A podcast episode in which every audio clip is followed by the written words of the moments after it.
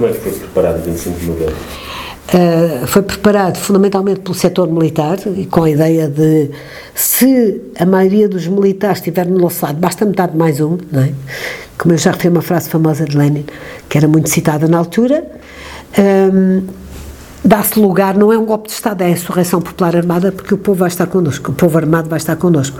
E nós vamos distribuir armas ao povo. O que é que eu tinha, o que é que eu vivi nessa noite do 25 de novembro? Uma coisa muito simples. A UEC estava por células, medicina num sítio, direito noutro, técnico noutro, os outros noutro, em casas de estudantes que tinham casas grandes. Por exemplo, direito estava em casa do Cunha Leal, aqui perto, na, era uma vivenda grande eh, na, na avenida do aeroporto, estavam na cave da casa do Cunha Leal, à espera que alguém passasse a dar-lhes armas para apoiar uh, os militares que iriam estar do nosso lado. E eh, foi também dramático, à meia da noite vi dizer aos estudantes, meninos para a cama, porque não há insurreição popular armada, não há condições e porquê é que não há condições? Duas coisas muito simples. Que eu fui à Soeira para Gomes receber ordens, vi sair de lá o Vasco Lourenço, que tinha ido uh, dizer ao PCP que tinha perdido, mas que não ia ser passado à clandestinidade. Foi uma ação muito ajuizada dos militares de, do, do, do, do militar dos nove, porque não, não passando o PCP à clandestinidade tinha que ser feita a pacificação, não é? E ainda havia, reunimos ali os operacionais do PCP e foi dito: não temos condições. É muito simples. A Força Aérea um, desviou os aviões todos que estavam no país, estão todos concentrados uh, em Montalegre, portanto, sem Força Aérea não se faz redução. A Marinha está do nosso lado, mas não chega, porque os marinheiros são ótimos, mas estão no mar, não, não estão em terra. E o Jaime Neves tinha saído com os comandos e tinha a parte, a, a parte, as tropas, na, e com grande coragem, tinha as tropas na mão. E se o 25 de novembro tivesse corrido? Eu e Anas tinha saído e tinha tomado a televisão. E se, e se o 25 de novembro tivesse corrido bem para o PCP? Qual era o. Éramos, um, éramos uma república tipo Roménia ou, ou Albânia, um, ou outra qualquer República Checa, outra coisa o que qualquer. O que teria acontecido ao, aos outros partidos, ao PS, ao PSD? O mesmo que aconteceu nesses países. O partido tinha tomado conta, não é? E entre. Portanto, o modelo era exatamente o modelo leninista, não é? Na Rússia há a Revolução Menchevique, que é feita com todos, estão, estão lá os bolcheviques, está tudo, não é? Estão, e depois os partidos são ilegalizados. Uh, Atenção, porque até lá não falámos disso, falámos da reforma agrária, mas não falámos das nacionalizações. As grandes empresas portuguesas e algumas pequenas e médias tinham sido tudo nacionalizado. Aquelas que não tinham patrão à vista tinham sido todas nacionalizadas, outras que tinham patrões tinham sido nacionalizadas. E o, muita gente, donos dessas empresas, tinham sido presos e estavam em Caxias. Ou outros tinham fugido para, para Paris, ou, eh, para Madrid ou para, para o Brasil. E, portanto, digamos, aquilo que era o fundamental da base de, percebe que é a base fundamental para uma revolução socialista, foi assim em Cuba, foi assim que se fez em Cuba, foi assim que se fez uh, na Rússia, era uh, fazer fugir o capital, é assim que se acaba com a, a República de Batista em Cuba. Aquela violência não vos preocupava? Portanto, aquela violência pós uh, 25 de Abril eh, internamente não vos preocupava, portanto, os mais jovens que tinham andado tantos anos a, a lutar por aquilo, com uh, idealistas, hum, isso não, não vos preocupava ou, era visto como um mal necessário? Era visto como um mal necessário. É, há uma célebre frase do Eluard num poema que é o poeta comunista ocidental mais conhecido, o Paulo Eluard, que diz: Faz o que é preciso para ganhar a revolução. E, portanto, sabíamos que estávamos ali para ganhar a revolução e faríamos o que fosse preciso e o que fosse necessário. Quem apelou ao encerramento dos presos no Campo Pequeno não foi o PCP, foi o hotel. Mas uh, uh, sabíamos que era preciso fazer o que fosse necessário para ganhar a revolução. Como é que foi a sua evolução dentro do PCP no pós, no pós 25 de Abril? Ganhou mais responsabilidade, imagina, a organização também tornou-se maior? Eu aí fiquei muito uh, chocada com o recuo. Recuámos porquê? Não é? Porquê que não, continuamos, não avançamos? Mas mesmo muito uh, chocada porque então, o meu setor estava todo na rua, os capitalistas estavam presos, nacionalizações, não sei o quê, só por causa de, do Jaime Neves e não sei o que mais, não se avançou, recuou-se logo, um, fez-se imediatamente um acordo e por mais que me demonstrassem que militarmente não era possível e que aquilo era uma questão militar, ou havia militares ou não havia militares. O povo depois trataríamos nós. E não havia militares suficientes, ponto. E, portanto, criou um mal-estar entre mim, como dirigente da UEC, e o Cunhal percebia-me perfeitamente e achava que eu estava cheia de razão, quer dizer, era natural que estivesse revoltada, e os dirigentes da juventude trabalhadora também. Uh, eram muito menos que nós, nós éramos mais aguerridos e mais e muito mais do que a juventude trabalhadora, mas também. E então uh, os soviéticos convidam-me, a mim e ao Zé Pedro Soares, ao dirigente da juventude operária, para ir à União Soviética. Um, fazer um ponto da situação. Eu acho que isto era bom para ambas as partes, quer dizer, por um lado eles queriam saber o que é que nós achávamos do, daquela uh, situação, e se tinha havido, se o Partido Comunista estava em perigo ou não. Porque a União Soviética tinha uma, um grande interesse nesse momento, que era as colónias. A União Soviética não queria que o PCP pusesse em perigo a transição, que essa lhe interessava muito mais do que na Europa, porque a Europa era o que era, de Angola, de Guiné e de Moçambique, que eram estratégicos do ponto de vista da União Soviética e que não estavam divididos em período da Guerra Fria, era terra neutra.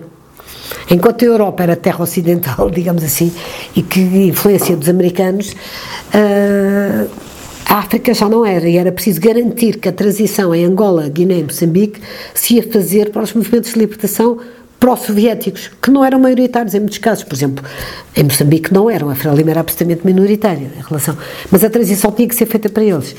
O MPLA uh, não era muito mais influente que o grupo do Aldano Roberto, que até era maior e mais. Uh, como é que eu digo, mais influente e com zonas libertadas de Angola maiores do que o MPLA. Mas aí havia um grande interesse da parte dos soviéticos. Eles não foram lá com o exército vermelho, mas foram com os cubanos. Portanto, atenção, não é? E, portanto, o que é que era preciso garantir era que Portugal não punha em perigo aquilo que era o objetivo máximo do movimento comunista internacional, que era a África. E eu fui uh, à União Soviética e é a primeira vez que, vou, que, tinha ido à União Soviética. Eu já tinha ido a um país socialista, logo a seguir à Revolução, que tinha sido a República Checa. Tinha ido numas condições especiais Uh, mas nunca tinha ido à União Soviética, portanto, Cunhal manda-me à União Soviética com Zé Pedro Soares, somos recebidos diretamente pelo, pelo ideólogo do movimento comunista internacional na altura, o máximo uh, do pensador comunista, que é Suslov, a eminência parda. Brezhnev era uma espécie de, sei lá, de um, dirigente que lá estava, mas quem mandava efetivamente era Suslov. A seguir, muitos anos depois, já eu era dissidente, há, por exemplo, há uma reunião, uh, há uma conferência muito interessante em Oxford, um, em que eles convidam, organizada pelo antigo governador de um, Hong Kong, e que convidam um pouco de vários países do mundo, uh, revolucionários, e académicos que estudaram as revoluções. E falamos ambos. É? Por exemplo, estava um académico que tinha estudado a situação na China e aquele estudante chinês que vemos na imagem o tanque avançar para ele e que julgamos que ele fica debaixo do tanque. E, portanto, Tiananmen. Um, também da Revolução Ucraniana, etc., das várias revoluções. E eu estou, e está o Maxwell, que estudou, um académico que estudou e que publicou um livro sobre inglês, que publicou livros sobre a Revolução Portuguesa. E é muito engraçado, porque quando eu de repente digo que fui à União Soviética e conheci o Suslov, a partir daí toda a gente queria almoçar ao meu lado para eu explicar como era o Suslov, porque todos eles falavam de Suslov, estudaram os papéis do Suslov, conheciam os textos do Suslov, mas nunca ninguém tinha estado ao lado do Suslov.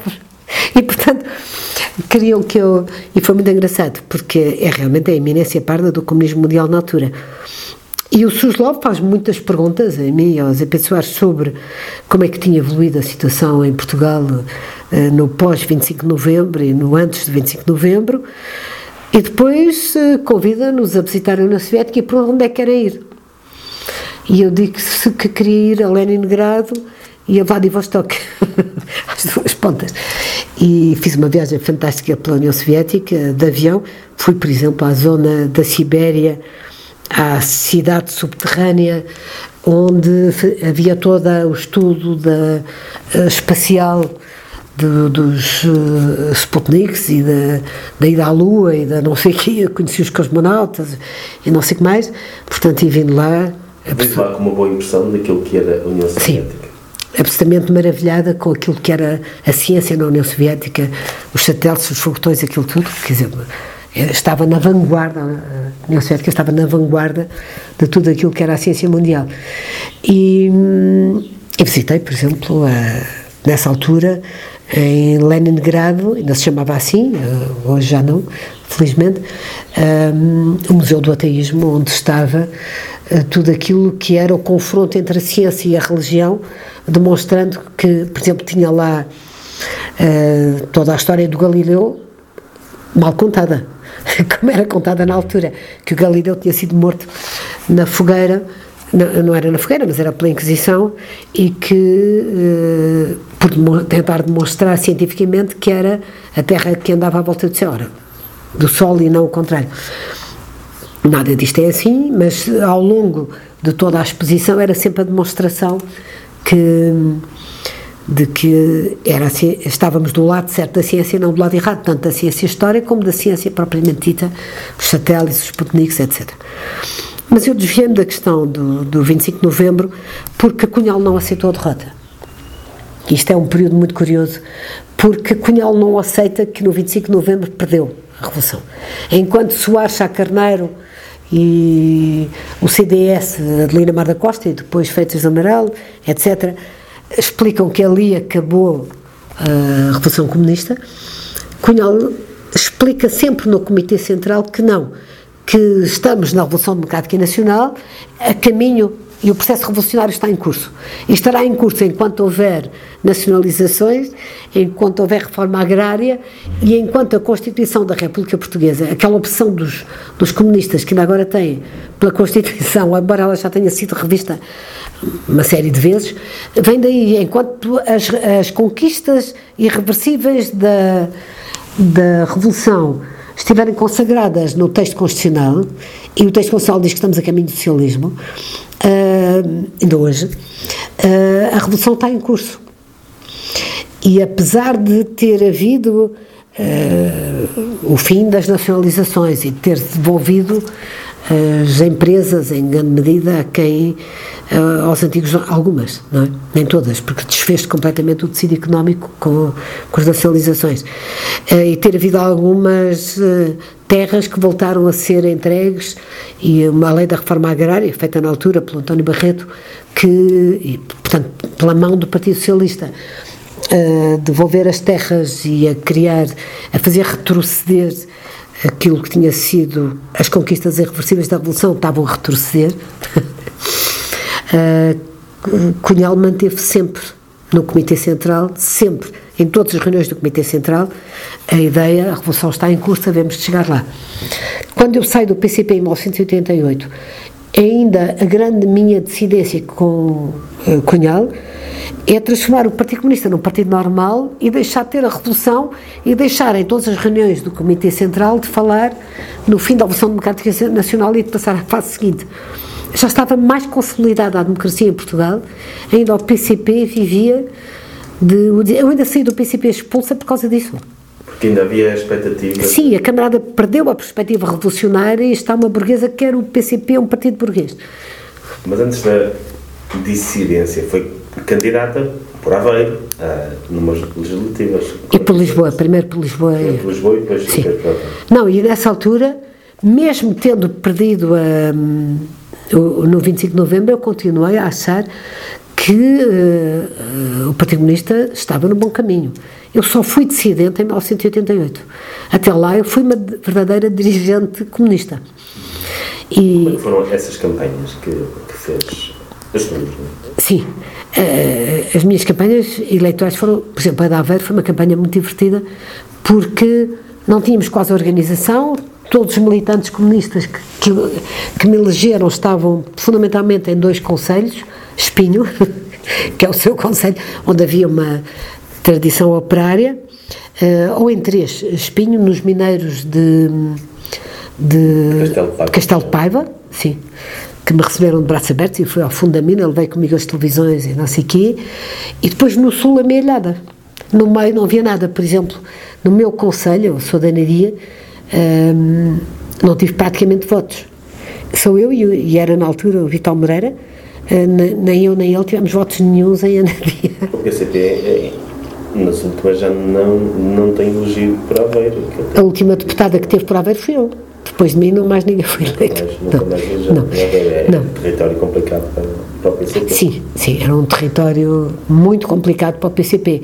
Eu tinha no meio aqueles conselhos todos que não elegiam ninguém, Aveiro, propriamente cidade, era uh, terra do CDS, a, a, minha, o meu conselho, o Presidente da Câmara era CDS, Nadia, um, portanto, digamos, eu passava, ninguém ia às sessões de esclarecimento, não tinha ninguém a assistir às sessões.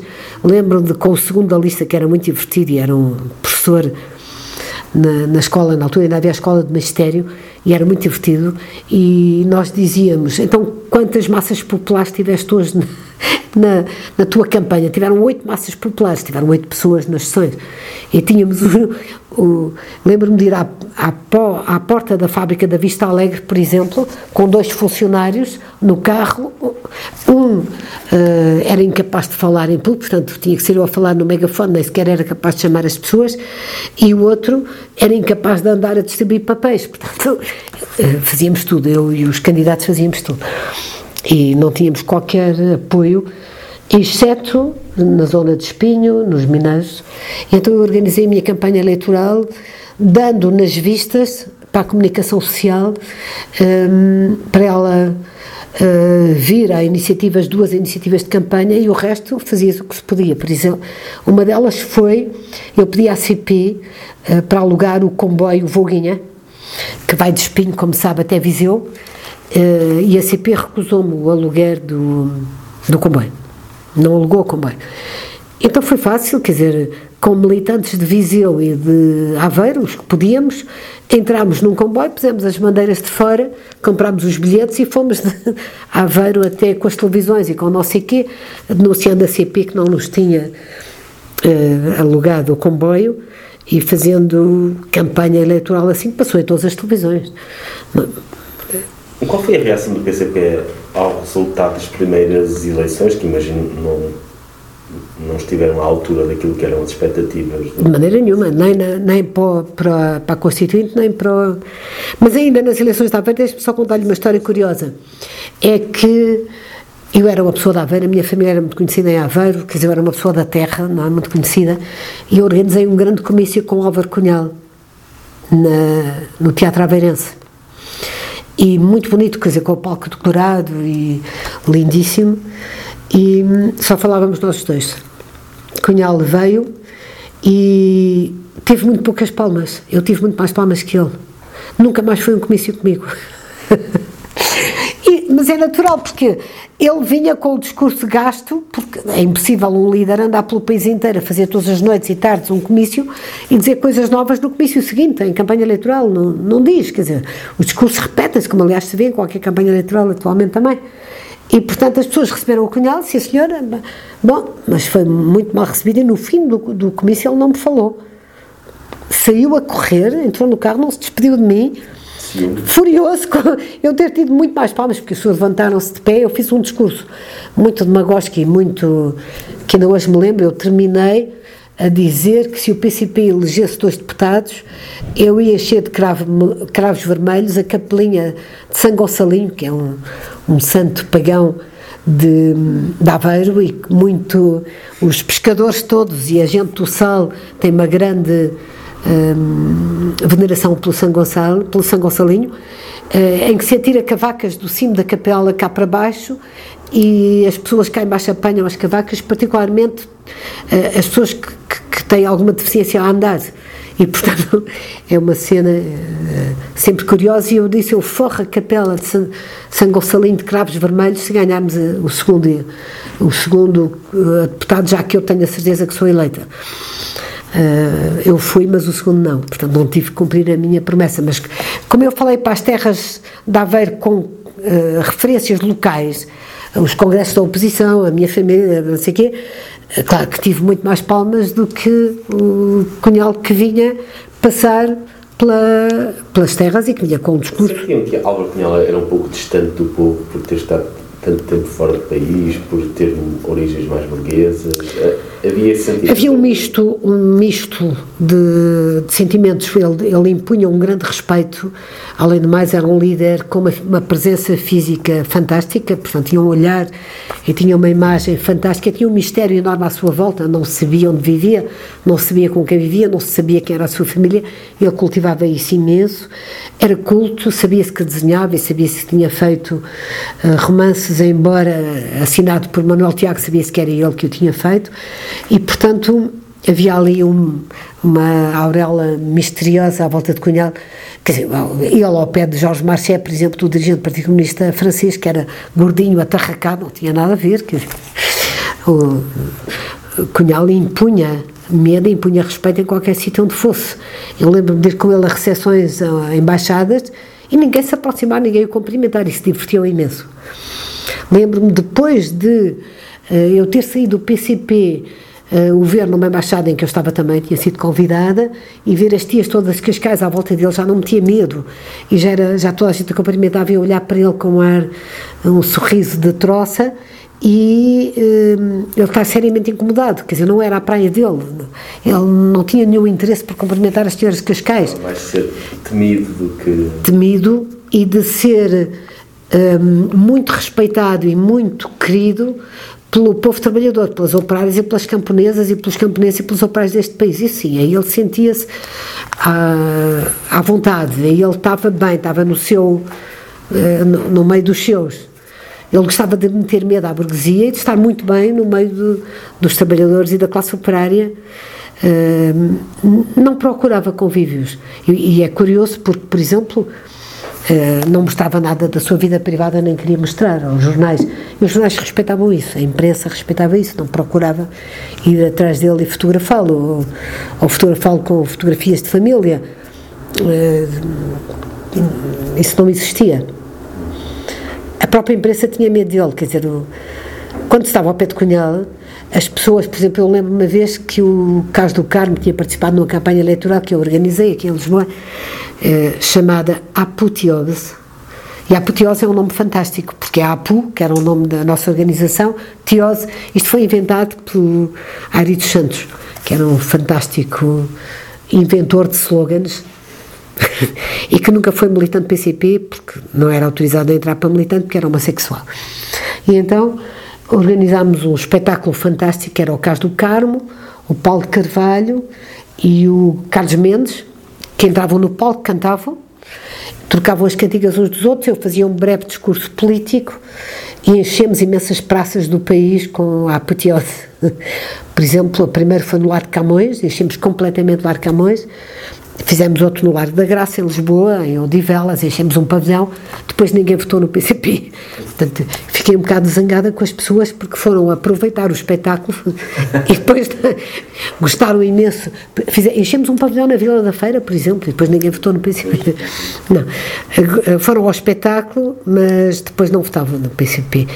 E hum, Cunhal gostava deste ambiente e quando o Carlos do Carmo, que, participou nesse espetáculo da apoteose, me pediu para lhe apresentar a Cunhal, o Carlos pé dele não foi capaz de dizer nada. Como é que foi então essa noite eleitoral em que se aperceberam uh, que hum, a adesão popular no voto não era aquela que pensavam? Foi preciso partir rapidamente para as sedes do PCP do país inteiro, explicar aos militantes que não ficassem desalentados, porque isso é mesmo assim, quer dizer, o povo uh, não vai atrás da vanguarda, com grande vontade, como nós desejaríamos. Uh, é por isso que se chama Partido Vanguarda da Classe Operária. E é por isso que no tempo de Lenin, isso explicava-se, os operários tinham dois votos, enquanto os burgueses não tinham direito a voto.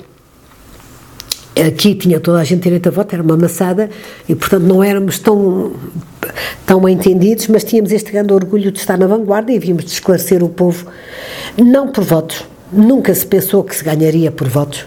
O PCP sabia que não ganhava por votos e os militantes sabiam que não ganhavam por votos. Não era por eleições que iam ganhar, era pela insurreição popular armada. Insurreição popular armada. E, embora isso estivesse no Roma à Vitória, não estava no, nos programas que o PCP apresentava na altura, nem a ditadura do proletariado, que era para não meter medo à sociedade e passar bem, mas uh, sabia-se que era a insurreição popular armada. A expressão ditadura do proletariado foi tirada a certa altura dos programas do PCP? Foi tirada do programa oficial do PCP, sim, dizendo Quando é que foi tirada da... logo a seguir ao 25 de Abril, nós tiramos isto porque a palavra ditadura está mal conotada em Portugal, vimos de uma ditadura, não vamos para outra, mas atenção, aquilo que nós pretendemos é, o comunismo é, e isso estava nos livros básicos do, dos, dos clássicos do, do comunismo, em Lenin, em, em Marx, em não sei quê, é a ditadura do proletariado, é o Partido Único. Portanto, a expressão ditadura do proletariado foi retirada mais por motivos estéticos do, do que por alguma outra. Por motivos estáticos, não é? Tática. Motivos estáticos e não estratégicos, uh, para uh, as pessoas não se deixarem enganar. E assim se fez também, deixou-se de se falar da insurreição popular armada publicamente, mas uh, o Rumo à Vitória era o livro fundamental que nos orientava e a Revolução Democrática e Nacional, e Nacional, o I é muito importante, a Revolução Democrática e Nacional era a fase em que estávamos a caminho da Revolução Socialista, que seria, teria lugar, e só é possível uma, insurreição popular armada quando o povo pega em armas e o setor e os militares estão do lado do povo que pega em armas e fazem a, a revolução. Internamente a retirada dessa expressão da ditadura do proletariado foi bem vista ou, ou houve alguma reação interna? Uh, Percebeu-se isso como sendo uma concessão de alguma forma? Não, não. Foi bem explicado a toda a gente. Vai ser a todo o proletariado porque as pessoas não percebem tal como não percebem, não vão votar no PCP, que tem como símbolo a foice e o martelo, e por isso se faz uma aliança com o MDP-CDE e se cria a APU ou a CDU. Toda a gente percebia isso, qualquer militante lhe era explicado. Que se pomos a foice e o martelo, mete medo a muita gente. Se formos como a APU-CDU, ou a APU ou CDU, com o MDP-CDE. Depois o MDP-CDE quase desapareceu e eu fui encarregue de criar um partido para fazer aliança com o PCP, que é os Verdes. Os Verdes. Como é que foi a criação dos Verdes? Qual a, uh, Porquê é que se lembraram de criar os Verdes e não outra coisa qualquer? Porque na altura era moda, começou a ser moda a questão do ambiente e a questão ecológica e nasceu na RDA o, e a partir daí os Grunan, que são criados na RFA, mas estão profundamente ligados nessa altura, na origem, aos, ao movimento comunista internacional.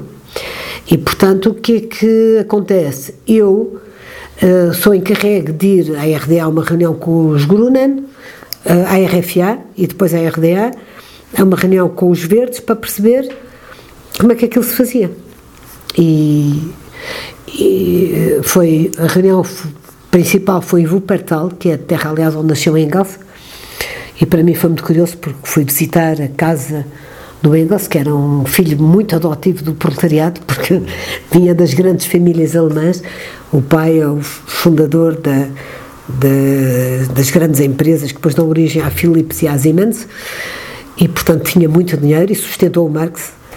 E Wuppertal era isso mesmo, e eu estive uh, a perceber e trouxe lá documentos para se perceber como é que se cria um partido ecológico que substituísse o MDP, que estava cheio de desvios e estava terminal, e desse origem uma aliança com o Partido Comunista. Depois foi difícil uh, fundar os Verdes porque o PCP não era propriamente um partido muito ecológico e as questões do ambiente não lhe diziam grande coisa. Eu lembro-me de ter vindo o responsável na comissão, não era a comissão política na altura, essa do Comitê Central, o responsável na comissão política era o José Casanova e, e, e fizemos um apelo aos, às organizações distritais de todo o país de nos mandarem gente que tivesse interesse por um, ambiente ou de qualquer maneira ligada a qualquer coisa que fosse verde para fundarmos um partido. E quem nos mandam são fundamentalmente uh, militantes comunistas cheios de currículo, tinham muitos anos de cadeia, interessavam-se por tudo menos, eram fiéis, é, eram suficientemente fiéis para não, não darem a entender que vinham fundar um partido, mas não tinham nenhum interesse por ecologia nem por nada disso. Tivemos que fazer um novo apelo e fomos buscar então a Maria, que vinha do movimento ecologista no, na margem sul do Tejo, ela sim, e que hum, veio a ser depois dissidente, mas era militante do PCP, veio a ser depois dissidente do PCP, saiu mais ou menos quando eu saí, um pouco depois, e uh, alguns que tinham tido breves ligações a movimentos ou de defesa de rios ou de qualquer maneira que tivesse a ver com o ambiente e começámos a fundar, mas eram muito frágeis como, como partido. Lembro que nos divertimos muito, José Magalhães, que depois veio a ser deputado do Partido Socialista, saiu também depois de mim do PCP, estarmos divertidíssimos a criar um partido sobre a legalização do nudismo em Portugal para os verdes apresentarem. E, e fazer toda aquela história dos fatos de banho e dos biquínis que foram diminuindo com o tempo as leis, desde 1900 até, até aquela altura, e criar praias que fossem, onde o nudismo fosse legal, como o Meco Portanto, foi uma das bandeiras dos verdes nessa altura? Foi. foi. Foram os verdes os primeiros a apresentar. E outras legislação dos, dos verdes para eles apresentarem como propostas e que foram feitas no fundamental pelo Zé Magalhães e por eh, depois Portanto, o Herculano. Os verdes vinham todas do PCP. Claro, do Herculano Pombo que dava, eles de vez em quando davam algumas sugestões, ah, era importante defender não sei o quê, e depois fazia-se-lhes as propostas de, os projetos de lei que eles tinham que apresentar para terem essa imagem. Para além da, da questão... O Arclano Pombo também saiu e depois foi candidato pelo CDS, pelo CDS, pelo PS, uh, em Sintra. Então, para além dessa questão de não se apresentarem a eleições com o foice martelo, também havia a questão de no Parlamento terem dois grupos, não é? Dois grupos parlamentares. Claro, permitia multiplicar o tempo, os tempos. E na conferência de líderes, etc. Isso também dava vantagem, claro que dava. Mas, mas foi pensado. Não tanto em função do regimento parlamentar, mas em função de a foice e martelo ainda, até porque tinha havido grandes campanhas contra, a foice e martelo e havia muitas anedotas, muitas histórias, sobretudo no norte do país, para poder uh, melhorar a implementação. E tentou-se fundar na altura um outro partido, uh, logo a seguir ao 25 de novembro, um partido camponês no norte.